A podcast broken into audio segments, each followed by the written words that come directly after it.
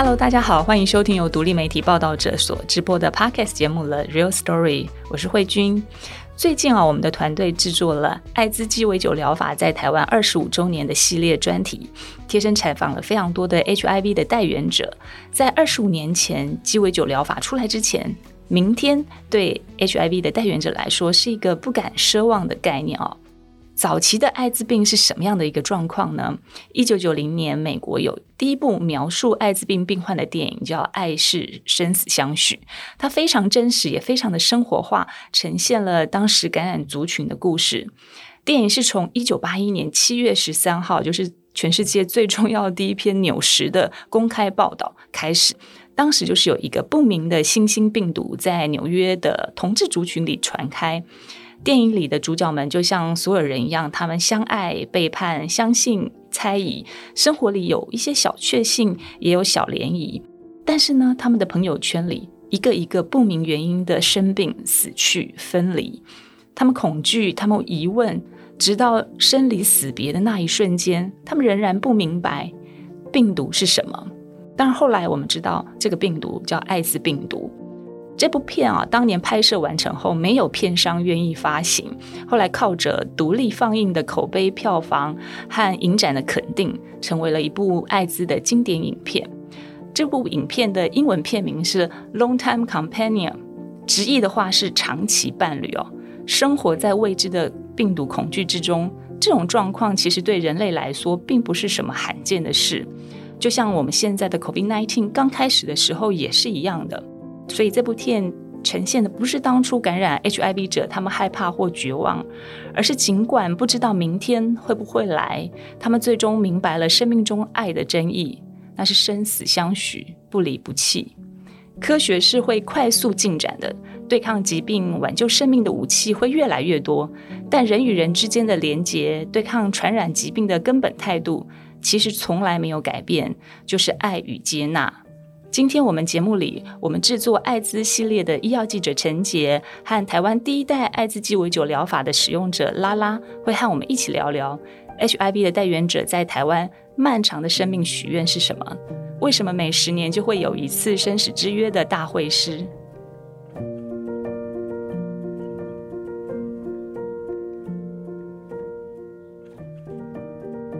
今天就很开心，就是拉拉愿意在现场啊，还有陈杰，那两位可以先介绍一下自己。呃，大家好，我是报道者的记者陈杰。大家好，我是拉拉。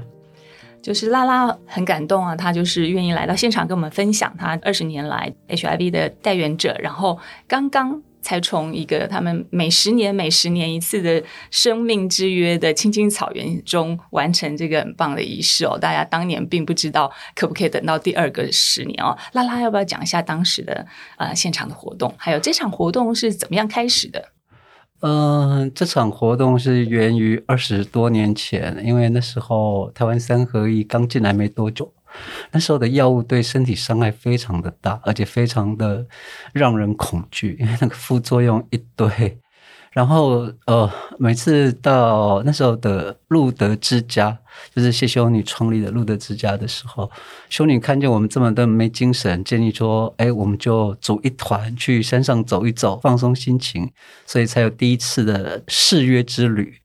然后呢，第一次的誓约之旅到了清境之后，看了那边的好山好水，突然发现一一棵树，其中有一个成员就说：“哎，要不要对着这棵树许愿，许下我们每我们下个十年以后再一起来这个山上，对这棵树还愿，说我们安然的度过了十年。”这就是我们当初的第一次誓约。我补充一下，刚刚拉拉其实有有一个部分就是说。呃，鸡尾酒疗法就是他刚刚说的三合一哦。第一代开始服用的时候，五年的存活率基本上是零，所以那时候他们是很茫然的。但我就是一直很好奇，拉拉，你们这次二十年再回去，你怎么确定是同一棵树呢？我确定是同一棵树，因为它长在斜坡上。然后那个角度确实就是这么弯。我们当初人少的时候，那围住它的时候还可以。然后我们这次人多的时候，围到外圈的人都几乎快要跌下来了。我们确定就是这棵树，就这棵树跟你们一样的生命哦。当时觉得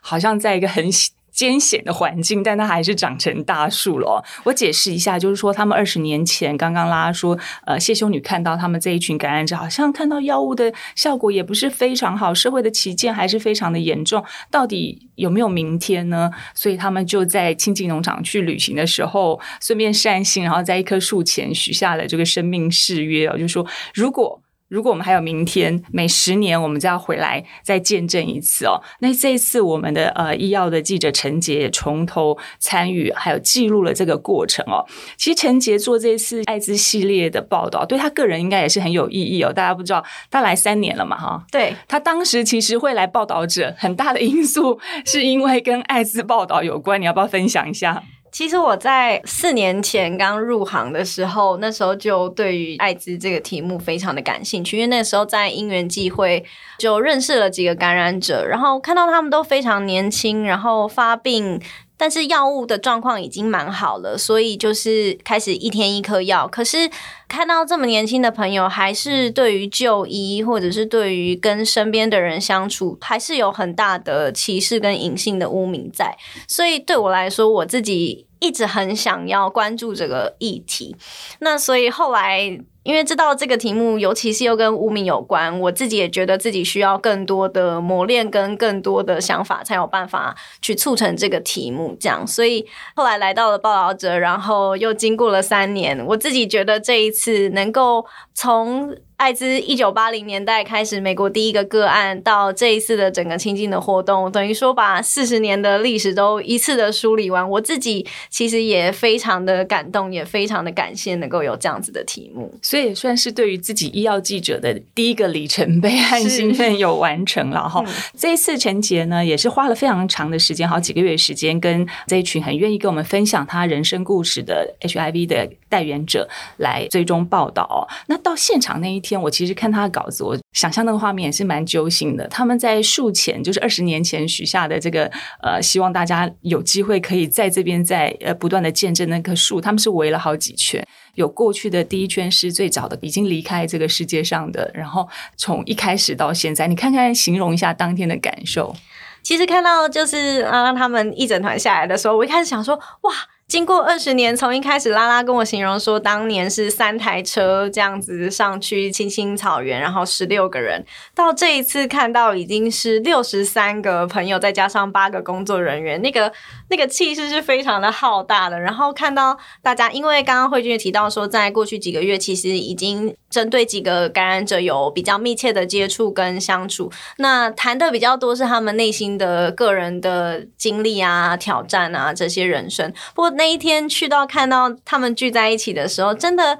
很轻松又很自在，你可以看到他们就是朋友们之间在聊天打闹，然后也不用担心说会不会有任何人就是有一些恶意或者是怎么样，所以在那个现场是非常欢乐的。那尤其其实我当天也是跟就是拉拉那时候也有小聊天，他也特别跟我提到说，哎，你看到的那个一圈一圈围起来的那个人，其实是有特别他们先前先排过的，尤其是最里面这一圈会保留给就是已经离开的朋友，然后再来是。二十年前就有参与，像拉拉当时就有去的这一群人，在外圈呢，就是十年前有来第一次参与的，最后就是今年第一次来参加的人，所以他的那个排序也是非常的有意义。那大家就是手牵着手，然后还有发小卡，写下说你对于这二十年来，或者是你对于未来的期许，大家可以写小卡，然后绑在树干上，一起合唱一首歌。就那个过程其实是非常感动的，所以他们其实永远都没有忘记。最早离开的朋友，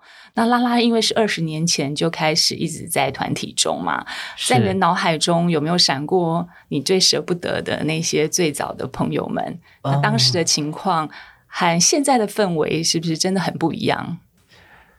我我心中最不舍的是一位朋友，我们是差不多时间认识的，二十多年前认识的，我们那时候。呃，很疯狂，因为不知道明天会不会活着，所以我们那时候常常就去约酒店喝酒，去 KTV 喝酒，我们可以从整个晚上喝到天亮。然后，因为他个人工作因素的关系，又去大陆了。然后有一阵子以后，好像被发现协议有问题，所以他又回台湾。然后，其他工作一直非常好，可是因为他的人生。我们有很多朋友，包含我自己，都有一些成瘾性。像我是那时候是啤酒，我是喝啤酒来减缓压力。那我那个朋友是因为就娱乐性药物，然后又多次被警察就是钓鱼逮捕，然后他受不了这个，过不了自己那一关，他就选择去烧炭自杀。这一段对我来说是非常非常非常的痛苦。我跟他那么的要好，然后下一个接到的消息就是他死了，因为亲人也不多，然后他一个人孤单的放在那个殡仪馆弄一个牌位，去帮他上香的时候，没有几个人去上过香。出殡的时候，也就是我我们几个好朋友一起送他。那这件事让我真的是。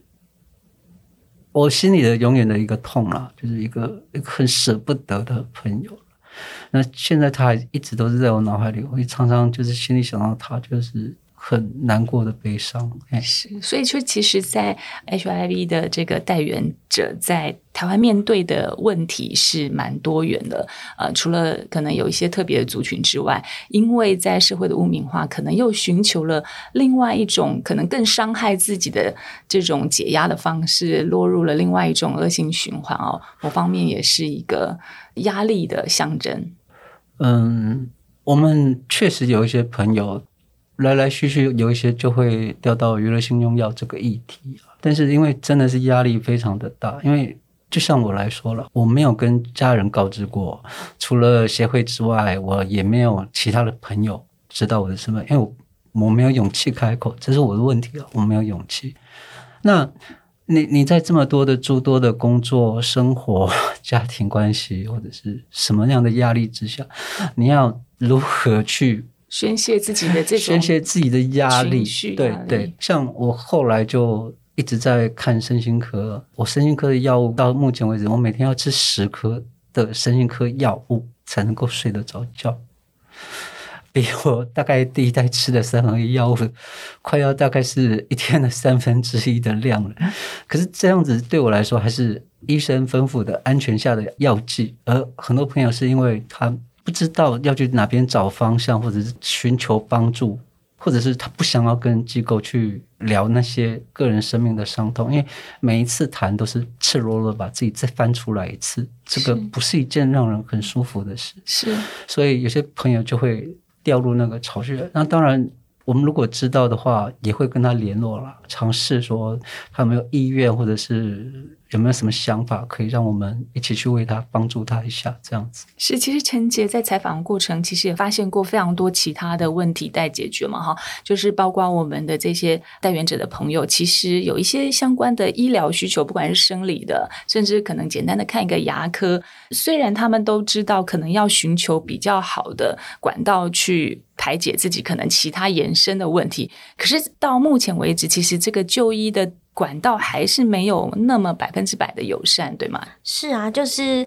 其实当然，相较过去，当然可能拉拉自己更深刻的体会到，说在二十。多年前就医是更难的，尤其是在感染科，或是会接触到这一群带源者的治疗团队、内科团队，可能还比较能够接受。当时甚至连感染科没有接触到 HIV 的都会感到害怕，那更别提是外科或者是牙科这样子的状况。那我们采访很多带源者的过程中，即便是到现在。嗯，你去看个诊所，尤其是后来又有云端药力的状况，所以其实你插健保卡之后，你是代言者的身份这件事情，它是会跳出来，直接在医师诊所的电脑上面显示。所以有蛮多代言者就会告诉我说，嗯，他其实 COVID-19 之后，尤其可能大家看云端药力的状况更多了，他就再也不敢去诊所看病了，或者是他不敢去打第四剂疫苗，因为那个时候开放的可能只有六十五岁以上跟就是免疫不全的朋友，那如果大家看到他的健保卡上面贴了四张贴纸，是不是代表他就是有这个 HIV 的可能？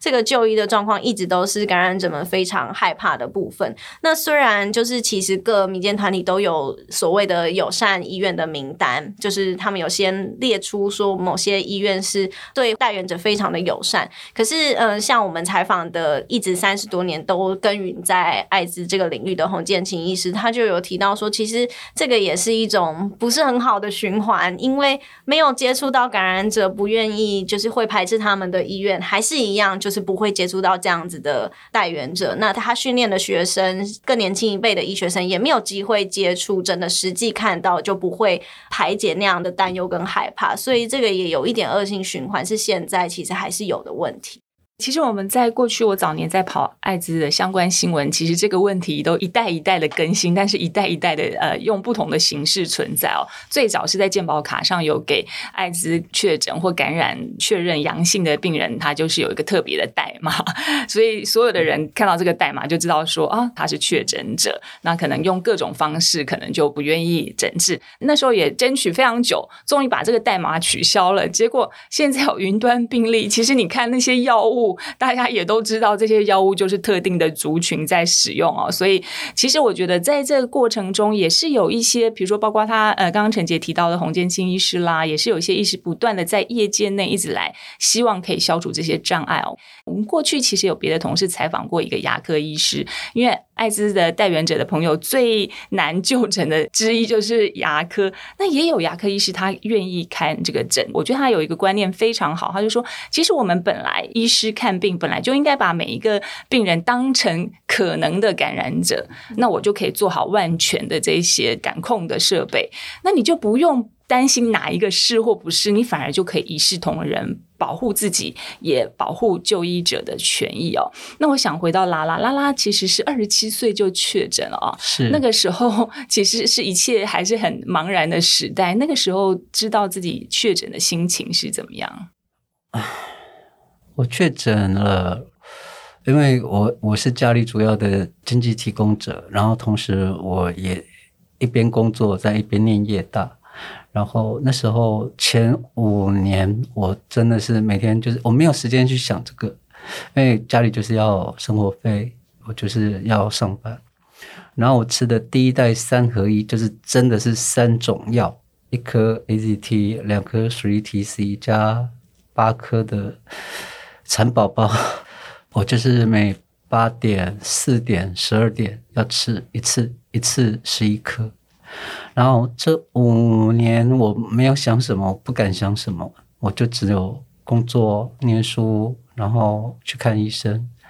那那时候是在三种看，还没有搬到内湖去的三种。夜诊的时候，在诊间，护士会一直叫五六个人进来，然后就前面几个老先生，后面两个老太太，然后中间插一个像我这样的年轻人。哦，那就是。那时候药还不是药局发，你要等医生把所有人看完，不管看到几点，十点、十一点，他关完诊了，然后你再跟他走到他隔壁的研究室去跟他拿药，然后再领一张那个吃药的那个绿色卡片去做登记。嗯，那其实后面都是作假的，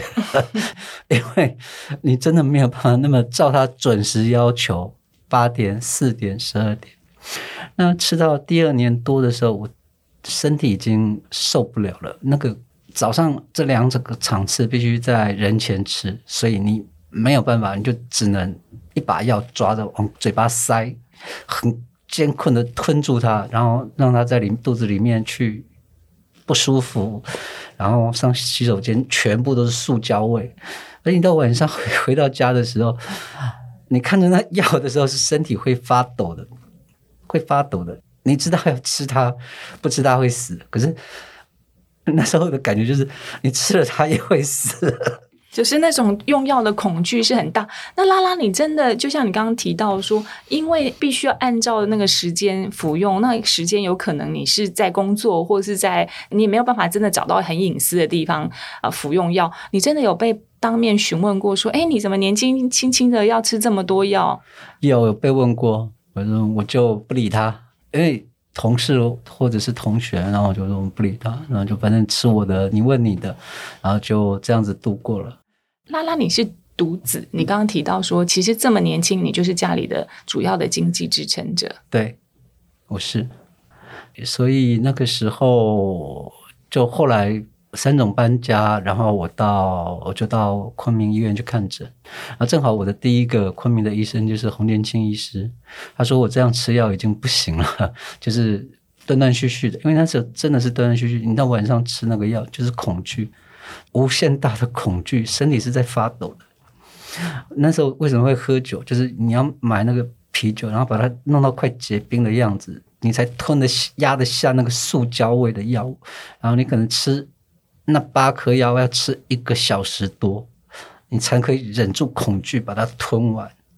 所以就是后来洪建清医师就说我这样吃药真的是不行，所以他就建议我停药，所以我就停了六年的药物。当然还是有持续的追踪跟检查了，然后六年后就发现，哎，不行了，该吃药了。好，那时候开始在服用药物的时候就非常顺利，就是一天四颗了。嗯，哎，就是你有完全的见证这个药物的发明，然后还有改良的过程，然后一开始可能有药。觉得已经有解救，可是没想到要吞药也是另外一种门槛，很痛苦的过去。那现在是一天吃几颗？现在应该是减量非常多了吧？现在基本上都是一天一颗，除非你是那种呃特殊状况的人，就是你已经有抗药性了。我见过目前最多的朋友是一天还是要吃六七颗，因为他已经有不同程度的抗药性。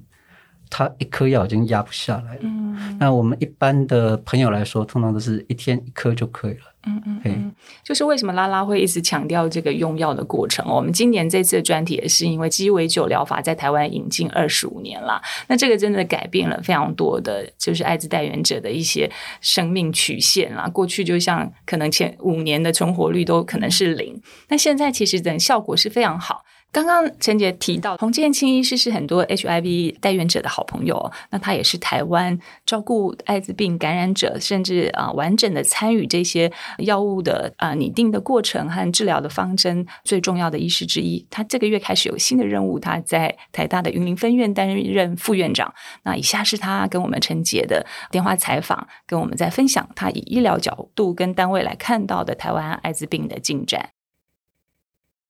我我想这也就是应该是这样的，就是回头最早开始，为什么会有这些大家对于这个疾病的看法，会从现在的角度来看是比较所谓负面啊？原因大概不难了解啊，因为感染之后啊，几乎是百分之百都会发生死亡啊，因为我们那早期没有药物嘛，嗯，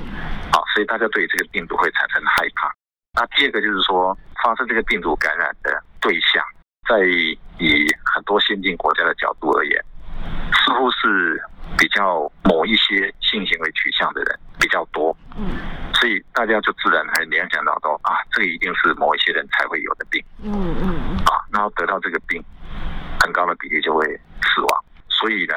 大家对这个疾病就会产生一个比较不那么正确的一个看法，嗯，那慢慢的到了，可能比如说感染人数实在是。多，那多这个当然应该会加深大家对这个疾病的不同的看法。你自己认识的朋友、自己的亲人，开始陆陆续续也有这样的问题，你可能你的看法就会开始有一些改变。嗯嗯，好，好像这个不是只有别人的问题，这个我自己也有，我的周遭的人，我心爱的家也有可能会受到这个疾病影响。所以这个时候可能会开始出现改变。不过呢，我想最大的改变也是在于说。呃，当然一些资讯的，就是越清楚的被民众知道。那同时呢，更重要应该是在于说，我们对于这个疾病的一些治疗，嗯，有进步，嗯啊，嗯嗯，那有进步的意思是说，这个不再是以前大家所心中想的，就是它是一个感染一定百分之百死亡的疾病，嗯啊，那再者一个就是说，呃，对这个病毒的传播的方式的了解。就知道说啊，这个不是只有某一些人才会有，而是说你只要有性行为接触，都有可能会被传染。是啊，所以从以前的误解到目前的接受程度，就会随着时间慢慢、慢、慢慢在改善的。嗯嗯，医生，我记得您那时候跟我们说，您从一九九三年就在临床上面开始照顾到这些个案嘛，您自己。也经历了鸡尾酒疗法起来，然后到现在可以 U 等于 U 一天一颗的状况，就是看到这个疾病有这么大的改变，医师您自己怎么想呢？呃，当然是感触了哈，就是从最早开始看到很多人啊受到这个疾病影响，那必须要忍受这些药物的副作用，在早期了哈。那大家也是为了能够希望能够活命下来。嗯啊，大家都很努力的去配合这个药物，再怎么复杂，就是很努力的去服用了哈。那确实是是一个呃很大的感触，就是生命的珍贵了哈。大家也都是希望能够有机会活下来。那当然也是很多的感谢的哈。所谓的感谢，就是在于这个药物的进展，这是来自于很多基础医学的研究、临床医学的进步。嗯啊，那当然一些所谓的科学的进步，如果政府没有决心，没有想要把这些这些样的医学的进步应用在民众身上的话，那自然我们也只能说巴望着这些医学进步，可是我们没办法享受到啊。所以就是感谢政府在防疫的策略角度来讲，啊，也引进了这些药物啊，免费的提供给有需要的人啊服用，而不是说有钱的人才拿得到，而是所有的人都有机会，只要他愿意好好吃药，都可以拿得到。还有很多的医院的医疗同仁。嗯啊，那当然也有很多的 NGO 的一起的努力底下，那替感染者啊规划，还有争取到他们应该有的这个医疗的平权啊，我想这个就是我们需要感谢的地方。所以，其实这整个进展很多人的参与啦。但陈杰可以解释一下，现在大家都知道说，你用药如果是很很顺从的用药，再加上现在改良也比较好服用。基本上很多艾滋带源者他是检测不到病毒的，可是他们却还是得继续用药，对吗？对，其实 HIV 这个病毒呢，它你感染之后，它是会一直在你的体内，它不会完全消失。可是你可以用药治疗到让它可的数量就是小到它可能潜藏在你的身体里，但是你是检测不到的。那在二零一九年的时候，其实就有一个口号叫做 U 等于 U，那这个意思就是说，你只要检测不到，就代表你没有传染力。这件事情就其实可以让带源者们比较放心的是说，呃，不管你是要跟别人发生亲密关系，或者是你可以在交友，可以更让不知道的人去了解说，其实他们就是一个慢性病，而且控制的非常好，然后在只要稳定服药或者是病毒量小于两百之下，就等于说是没有传染力的状况。那可以稍微解释一下，说在测量这个数值的部分，其实他们是有一个叫做 CD4 的一个 T 细胞。那这个 CD4 的意思就是说，嗯、为什么有些人他可能感染了，好像五到八年或是十年之后才发病，或者是像拉拉这样，他吃了两年的药，那中间可以间隔六年之后再继续吃药。这个状况就是因为 CD4 一般人的数值大概是五百以上。那但是如果你感染 HIV 的话，一年大概会减少五十到七十的数值，所以这样推算起来，大部分的人感染之后，大概八到十年就会发病。那像拉拉可能前两年吃药之后，有把他的 CD4 拉起来了，就是提高了数值，所以他接下来六年虽然那个数字慢慢的下降，但是就还不会到发病，风险也不会那么高。所以刚刚拉拉才提到说，哎，过了六年，所以好像状况看起来又比较不太好了，就是 CD4 的数值下降了，病毒量比较高，所以才开始又再重新服药。刚刚陈杰提到的，现在最近大家这几年啦，世界都不断的在宣导的 U 等于 U。第一个 U 是测验不到、检测不到病毒，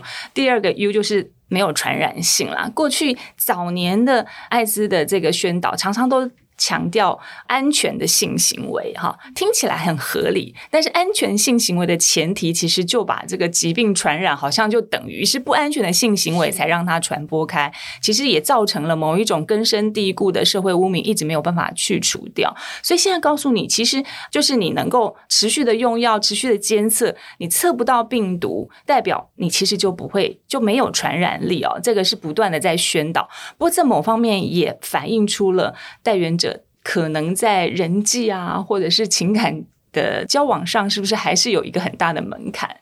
诶，对我或者是对我们一些比较老的朋友来说，确实是因为那个外界的压力跟污名化，尤其是当时那个疾病 CDC 说出来的，就是诶，你就是没有安全的性行为，所以发生这件事情就是你的责任，你自己的责任，所以政府愿意花钱买药给你吃，你要谢天谢地。这个态度的污名化就会变成呃外在污名，然后外在污名就会不会给你机会，例如当时候的工作机会或者是什么样的机会。那第二个部分就是内在污名，你就会觉得说哦，OK，我就是这么的不自爱，所以我怎么了？所以我好像配不上什么东西。可是对于现在比较年轻的这一辈来说，这个状况是好很多，他们很很有勇气去告诉别人说他们是感染者。但对我们这一代的老朋友来说，这是一个很难启齿，我们我们说不出来。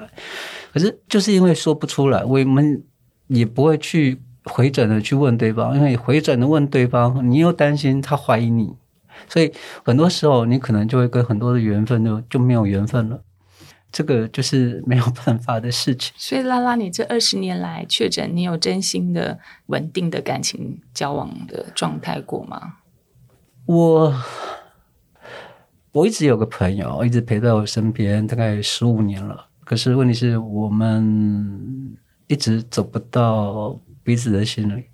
是他相信我是他相信的人，他也是信任我的人。所以我们在情感上的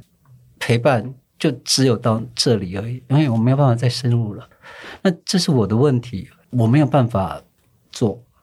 就就像这件事情没有办法，就是没有办法。你觉得还是因为你是代言者的关系是很大的障碍？嗯，我我会觉得，任何缘分到我这边来的时候，基本上都会被我自己先打掉一半。嘿，因为就算你认识的一样是同样都是代言者这件事情来说，也不见得每个代言者都是可以 match 的人。那人生人海中，其实到过了一个年纪以后，例如说我现在已经五十几岁了，回头再来谈重新培养亲密关系这件事情来说，我对我来说是真的觉得好难。所以这个部分，我就是就当哦，好吧，我就有一个好朋友这样子。尤其是之前 U 等于 U 没有出来之前，我压力更大。那个时候有时候就觉得啊，如果跟他吃饭公筷母匙，人家会不会觉得你很莫名其妙？然后但那。做一些其他的事情更有心理压力，你就会觉得那干脆就不要算了。你很多朋友都会跟我一样是这样子的状态，因为在那种压力之下，你说你要找到一个要相处的人，可以陪伴的人，然后生活上要符合，然后你又可以跟他说出真心话的人，其实人世间真的也没有几个。可是当你放弃的时候，这件事情是很快的。我的缘分可能就是被我自己放弃掉了。所以人生跟这些疾病牵合的太紧密了。就是这一次，好像除了拉拉之外，因为陈杰也采访了很多其他的病友。就是你刚刚提到，好像很多病友的说法心声都是说，直到 U 等于 U 的口号出来，他才觉得是重生。是啊，也有代言者特别提到说，其实药物是一开始感染的时候，大部分都是大家最难解的部分，因为。第一个是你不知道鸡尾酒疗法会带你走到什么样的未来，你不知道你正在提高存活率的那个过程当中，所以你只能相信，你就痛苦的吃药。那当药物开始渐渐稳定的时候，代言者就会告诉我说，他们觉得到现在都很难解的问题就是亲密关系跟交友的这件事情。因为，嗯，虽然你测不到病毒量，但是你阳性还是一个没有办法改变的事实。那如果你遇到一个很喜欢，的对象，你要怎么样告诉对方说你是代言者？那如果对方的反应很不好，其实是会让人很受伤的。那也有代言者是说，他跟他的前男友交往了八年，但他始终说不出口，他也没有把药物藏起来，那他就是把药物放在柜子里面。所以他后来发现他的前男友知道了这件事情。然后也没有提出这件事情，但是到吵架的时候、分手的时候，对方才把它拿出来讲，或是到某一个时间点，他们就发现他们的亲密关系好像就在某个时间点暂停了。所以代言者就会觉得这件事情是我亏欠了对方吗？还是说我应该要怪罪我自己呢？我觉得这个部分，我问了好几个代言者，问他们说，如果现在遇到一个很喜欢的人，你会讲吗？其实他们还是很犹豫的跟我说。我不知道哎，也许还是先不会。对啊，就是在这个就是人类的这种传染病的工位史上，真的很少有一个疾病，其实有药物治疗效果不错，却还是没有办法消除大家的恐惧啊！这是其实我觉得艾滋疾病是我们可以说是人类工位史上防治很成功的，因为它算是药物的研发效果真的是超出预期的好。但是当然目前还是没有办法有一个疫苗可以让它预先的预防。但是同样的，就是说它的伤害力还有存活率都已经大大的改。改善之后。但是人们对他的恐惧还是这么的强啊！这真的是我觉得反映这个疾病被污名的根深蒂固很大的指标。其实这次陈杰采访的非常多个案，有一个很比较少数的是一个女性的个案哦，就是早年我们在写的时候，艾滋的女性的族群比例比较少。那也有一些女性的族群是当时是被先生感染哈。你采访的这个个案，他感觉应该是一个这个艾米应该是一个算是很正向的感染者哦。他现在也在做一一些帮就是感染。者的心理的辅导的方式，但当时她还是一个妈妈，她怀孕，她还担心他们家里会不会除了她先生跟她两个阳性个案之后，又来的小孩子也有可能被垂直感染哦。经过这么漫长，她就说，她真的很希望在台湾有一天是她可以不必躲起来哦，就像拉拉你们这次去青青农场，还是自己的族群哦，就是很多都是。在自己的柜子里，还是自己的人在交谈这件事情。那艾米是说，他很希望有一天，他不必躲起来，都能大声说：“我有 HIV，但是我也过得不错。”是啊，我我特别对这个就是艾米。他当时说这句话，我也是印象非常的深刻。尤其是艾米，她的因为女性感染者，她的经历可能又跟就是一般其他男性感染者不太一样。她是在怀孕三个月的时候，这已经是她的第二胎了，所以她在同一间医院产检，然后意外的就验出了 HIV。她那年才二十八岁，所以是医院打电话来跟她讲说，好像有数据出错了，你要不要来再验一次？但是她其实心里有底，知道说，呃，她的老公就是在当主管，在外面应。丑，所以他心里有一点预感，有可能是会发生的。那他告诉我说，他其实要对他先生问这件事情，就整整一个礼拜，他内心都一直在质问：说我才二十八岁，我什么事情都没有做，可是我怎么会变成这样？但是他后来知道，确实是感染带源之后，他其实第一时间最害怕的是，他不知道他肚子里的孩子会不会是一个。呃，母子垂直感染的艾滋宝宝，所以那时候他也没有精力去担心自己的身体状况，他只希望他的孩子生下来是 OK 的。呃，那个年代刚刚提到的就医困难，尤其是生产这件事情，又是一个更困难、更少医院会愿意去生产，所以当时他就是从中部开车特别北上，是在台大医院给台大医院前院长何鸿门医师。产检接生，那孩子生下来之后，其实最好的预防方式是在呃孕妇怀孕的后期就先开始投药。那孩子出生之后要追踪十八个。月那前六个礼拜，小朋友就是婴儿也要先投药，才可以把这个感染的风险降到最低。那他生产后的这个感染科的小儿追踪，就是台大儿童医院的前院长黄立明医师。那非常好的是，后来就是经过了追踪之后，孩子是没有问题的。艾米也是后来就一个人撑起了这个家，然后带了两个小孩。后来等小孩大了之后，他就开始思考说他可以做什么事情。那他也开始想说要。要反馈就是更多人，所以就一直在键盘后面去陪伴更多的感染者的孩子，因为他自己知道，呃，他带了孩子跟青少年跟这些小朋友有接触，也知道说在这个年纪感染的孩子可能没有家庭的支持，所以他特别在这一块去。鼓励他们，那最后就是也跟着出来。像这一次，他也有来参加活动，就是再见面，跟更多的人实体见面，或者是参加校园演讲，可以让更多人知道艾滋这件事情，是他现在将满五十岁正在进行的事情。是，其实台湾在某方面进步还是蛮快的啦，哈。像早年我们在跑的时候，就说呃，艾滋的如果带源的这些产妇垂直感染的艾滋宝宝，那时候每一年都还会有几个艾滋宝宝。其实早年我曾经采访过一个个案，我的印象非常深刻，也非常难过，就是一个叫黑宝的小朋友，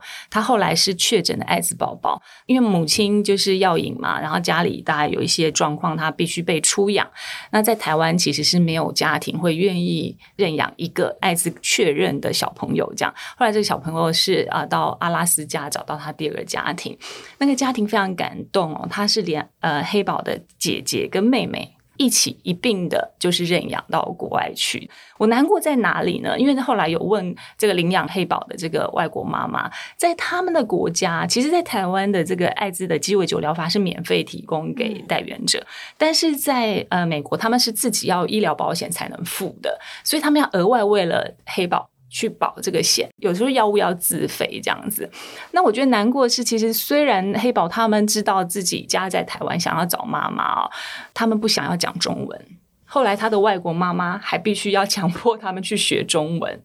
某方面你觉得很难过，在医疗照顾、社会照顾上，台湾是已经算是很多的条件是非常好的，可是我们却没有办法让这些在我们这边可能也可以得到照顾的小朋友留下来。那我觉得这跟艾滋的常年的这个处境是一样的。我们的药物提供到现在情况下，基本上是可以让这些艾滋的带源者是没有太大的伤害。可是大家好像还是怀着一些恐惧的心哦。像现在甚至艾滋防治条例还是有一个感染的处罚的，就是你如果是被蓄意传染艾滋，还是被认为是一种 犯罪的行为哦。这个歧视的条款也一直在推动修法。拉拉你自自己觉得二十年下来，你感觉到进步最多的地方在哪里？那你觉得，如果我们接下来，因为你们还有很多新的成员进来，你希望台湾能够再做到更友善的地方又是哪里？其实，在看台湾这二十几年来的发展啊，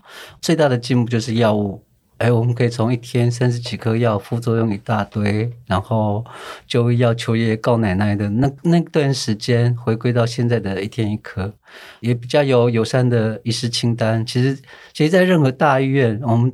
只要去都是去找感染科医生帮我们做转诊。当然，感染科医生如果职位大一点，哎，待遇就会好一点，然后就不会像去其他医院一样，然后就要被踢皮球这样子。那。最近其实已经发展出一剂打两个两个礼拜的效果的长效针剂已经出来了，我们 CDC 已经也过了，现在只是溢价的问题。这些都是进步，非常好的进步。我相信未来解药一定是会出来的，但是我们在其他的污名化的部分，其实实际上是没有什么太大的进步。我我只有听过一个故事，就是说，呃，一个朋友他确诊了。然后他跟他的老板说他确诊了，他的老板就把所有其他同事都找来说：“呃，你愿不愿意接受感染者？他是感染者，你们能不能你们能不能接纳他？不能接纳的，请去自动离职。”哦，这是我听过最暖心的一个故事，就是那个老板可以这么愿意的去。支持感染者，这是我唯一听到的一个故事，非常正向的故事。可是大部分听到的故事都是哦，确定你是感染者了，就是自愿离职书给你。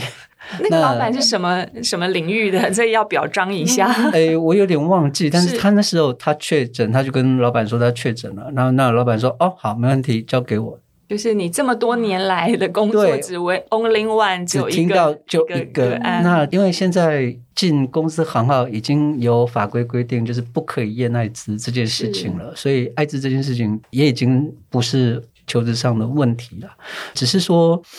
你如果要国外进修啊，或者是要去其他国家，你要可能也要注意一下其他各国的法令的问题，还有药物取得的问题啊。否则，大部分都还还是可以过得不错。啊尤其是像我有些从国外回来的朋友，他们说其实国外对于艾滋的态度跟台湾的态度是完全不一样的。啊，尤其像这一次的猴痘事件。这一次的世界卫生组织完全不敢把这两个关联起来，因为他怕这一次再做的话，又是又是一个重复的，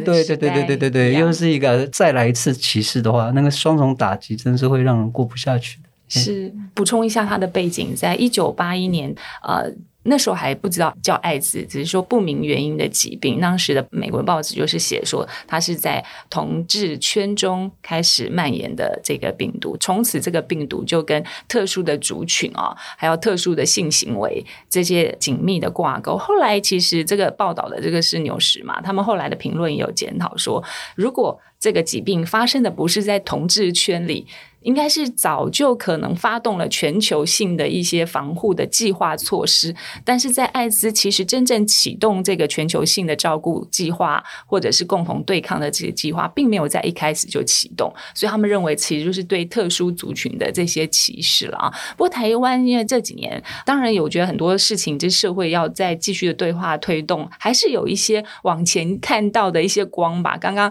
拉拉我们在私下聊的时候，他有提到说，哎，其实台湾同婚。过了之后，其实年轻比较新，就是成长背景就有接触到这些呃，不管是艾滋的这个呃宣导也好，或者是对于性别啊，或者是性倾向的这一些平权的这一些的观念也好，是有一些不一样。是因为其实基本上就会看到很多的 NGO，平常就会有一些联络，他们就会去教学，然后回来会带他们分享的成果。确实，在性别平权，然后在性别友善，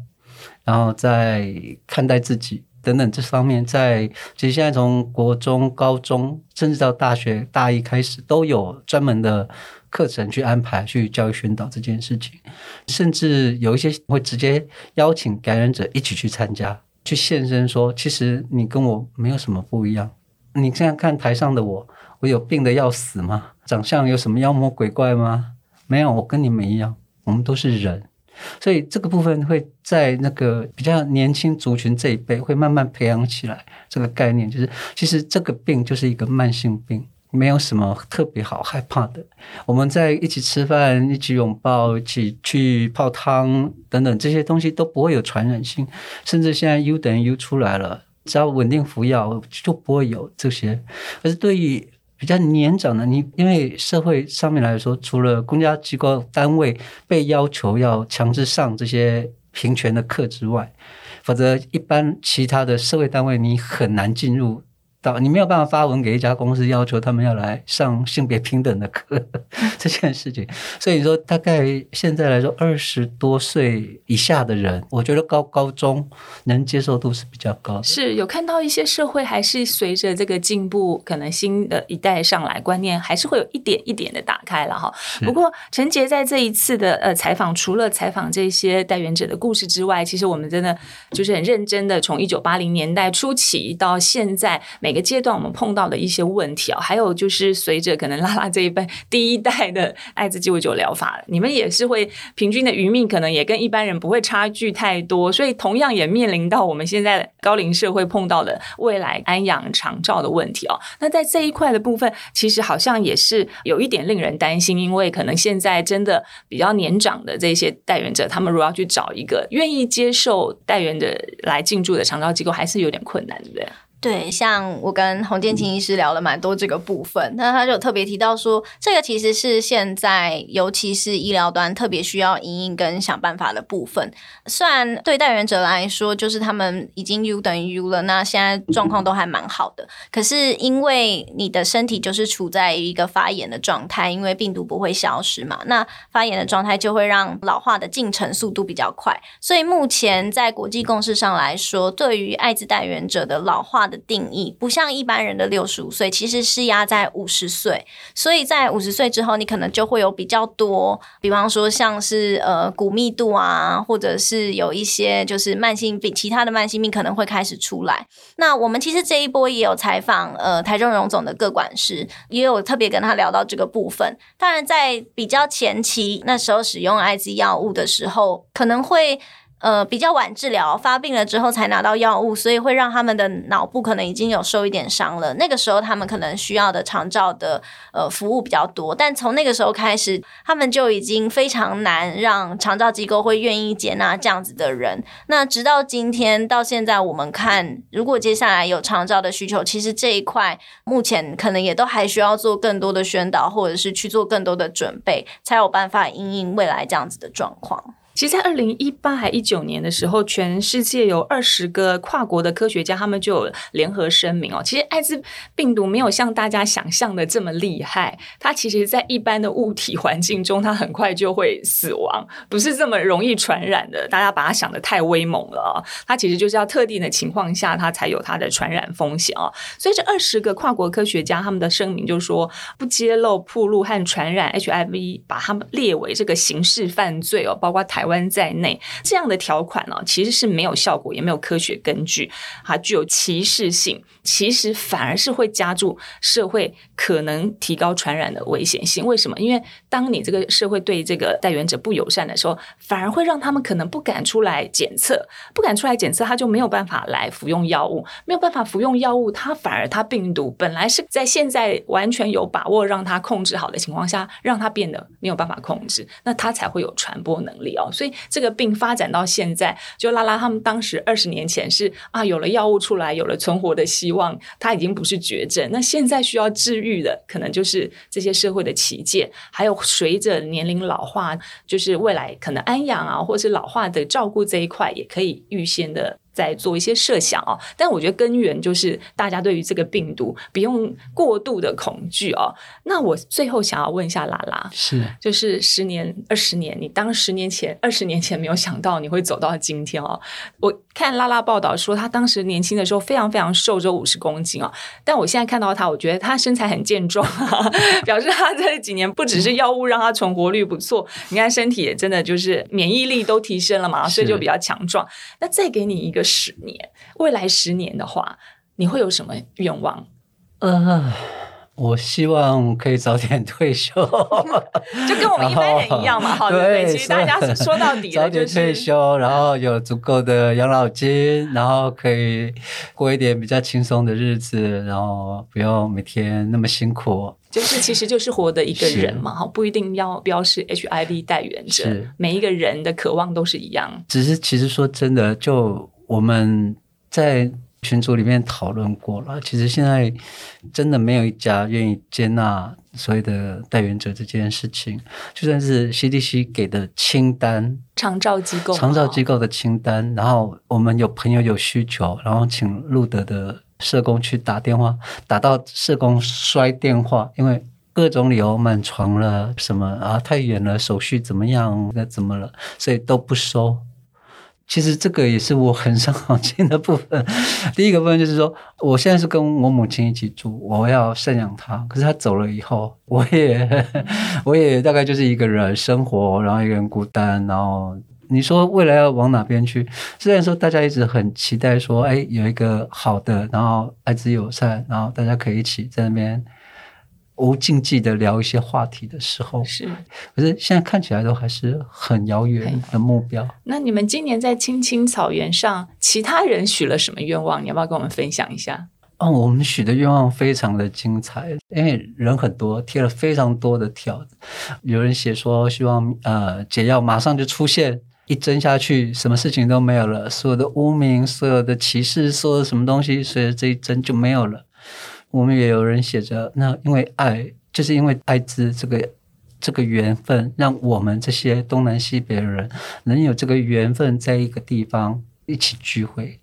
真的，这一次真的是一发布活动，马上报名就几乎都抢光了。很受欢迎，所以在各种的那个许愿上面来说，就是哦，真的大家都非常的好正向、好积极。看来我也觉得，我也应该要稍微积极正向点。还是有比起十年前好转的 的情况了。我们也就是祈祷。当然，站在媒体的立场上，相关的议题我们还会持续的追踪啊。那陈姐你自己应该也有一些心愿吧？你第一个艾滋的新闻，就是让你觉得你对这个议题有尽了一些心力嘛？哈，你如果接下来还有什么？自己的心愿，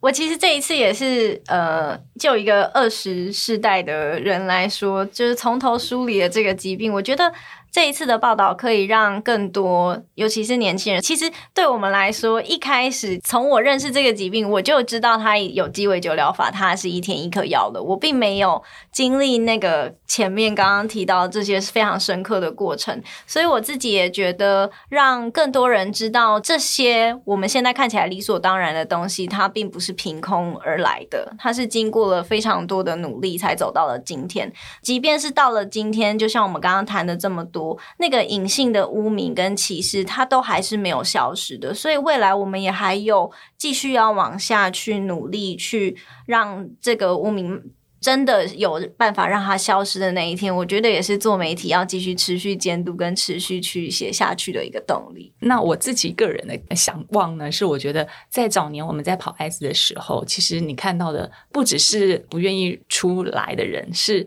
没有面孔的人，他可能是艾滋被单上的一个名字，或者是在点灯的时候的一盏烛火，是看不到他的面孔了。当时大概除了张维是愿意出来跟我们直接对话的，其实都是代号，或者是听到声音，没有看到人，都是看到他们的这个可能已经是纪念他的这个物品这样子。我觉得这二十年来，我们看到拉拉出来了，我们看到你们有这个活动，我们看到人，但是当然，我觉得还是有点遗憾，是你们还是必须要挡在，比如说像我们这次的设计是挡在一束花上，是我们对你们的祝福。你们出来了，但是还是没有办法站在人群面前嘛？我真心期待台湾有一天呢，就是让艾滋的代言者，他们是很可以很公开的，不用太多的机会啊，也愿意用真实的面孔来跟大家接触。那时候大家就表示，其实社会是愿意接纳你们，你们也不会对社会的呃眼光有太多的恐惧和害怕。真的很期待，希望有那一天的到来。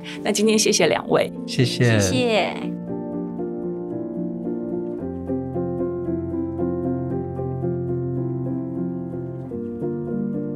确实向我们保证，只要付出时间和努力，可怕的医学谜团就可能会被揭开，并且找到治疗的方法。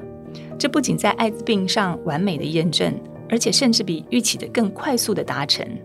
一个不再是绝症的疾病，一个医学上不断证明，只要鼓励代言者积极出面检测，好好的用药，就不会检测到病毒，也会没有传染力。这也许可以称得上是人类公卫治理上最成功的案例。只要提供药物的可进性，就可以压制病毒的杀伤力。但包括台湾在内，至今传染艾滋仍然入法则，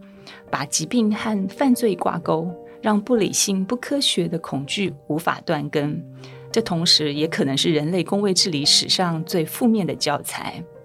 当年揭露艾滋病在纽约同志圈传开的报道的纽时写道：“人类战胜艾滋的意义，就像战胜法西斯一样重要。”四十年过去，这依然一如撞击人心的警钟。